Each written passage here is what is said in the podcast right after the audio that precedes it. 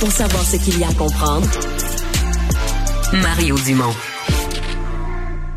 Tu me parles d'un voleur?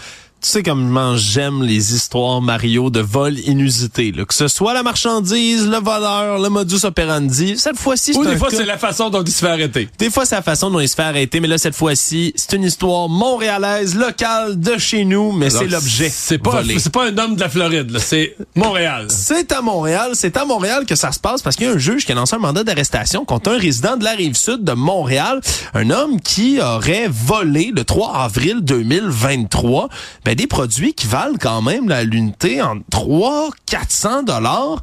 Ça reste un vol de moins de 5000 dit-on, mais quand même quantité substantielle d'argent, mais qu'est-ce que c'est? Mais des masturbateurs fessiers, Mario. Plutôt des fessiers masturbateurs. Qu'est-ce que c'est? Mais c'est une espèce de... J'ai dû faire des recherches pour tout ça.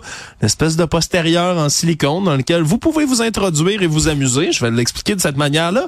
Mais ça vaut cher. Puis ça a été volé par cet homme-là. Et là, Sébastien Blanchette de Saint-Jean-sur-le-Richelieu, on le salue, 40 ans, mais maintenant fait face, là, justement, à des accusations de vol pour avoir dérobé des fessiers masturbateurs dans une boutique de la chaîne Séduction située à Montréal. Donc, euh, c'est Est-ce qu'on sait si c'était pour la revente ou pour son usage personnel? mais c'est sûr que t'en... Un, d'accord, plusieurs, je sais pas ce que t'en fais, honnêtement.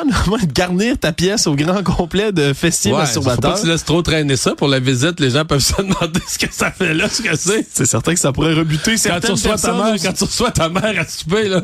Ouais, c'est sûr que c'est peut-être un peu moins classe, là, surtout, mais que ça fait partie de ces vols à l'étalage au Québec qu'on voit se multiplier. Là, hier, on avait un rapport, justement, du Conseil québécois du commerce de détail qui parlait là, d'une moyenne de vols à l'étalage d'à peu près 50 000 par magasin avec des rayons.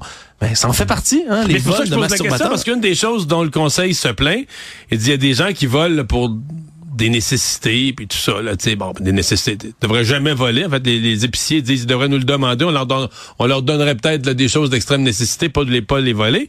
Mais euh, il y a de plus en plus de vols organisés. C'est pour ça que je demande est-ce que lui c'était pour la revente là? Exemple dans les quincailleries il y a du monde qui vole de la, marchandise qui vaut cher des, des équipements des, des, des outils motorisés qui valent cher. Oui.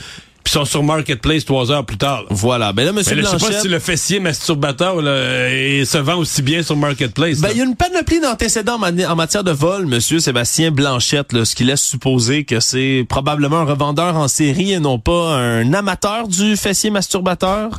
Voilà. Mais tu, tu vois, Mario, il y, y a toujours des vols des plus intéressants qui se passent, puis des fois juste sous notre nez comme ça. Ben, des fois d'être recherché, peu importe le produit, c'est spécial. On va l'inviter euh, à notre émission. Merci Alexandre.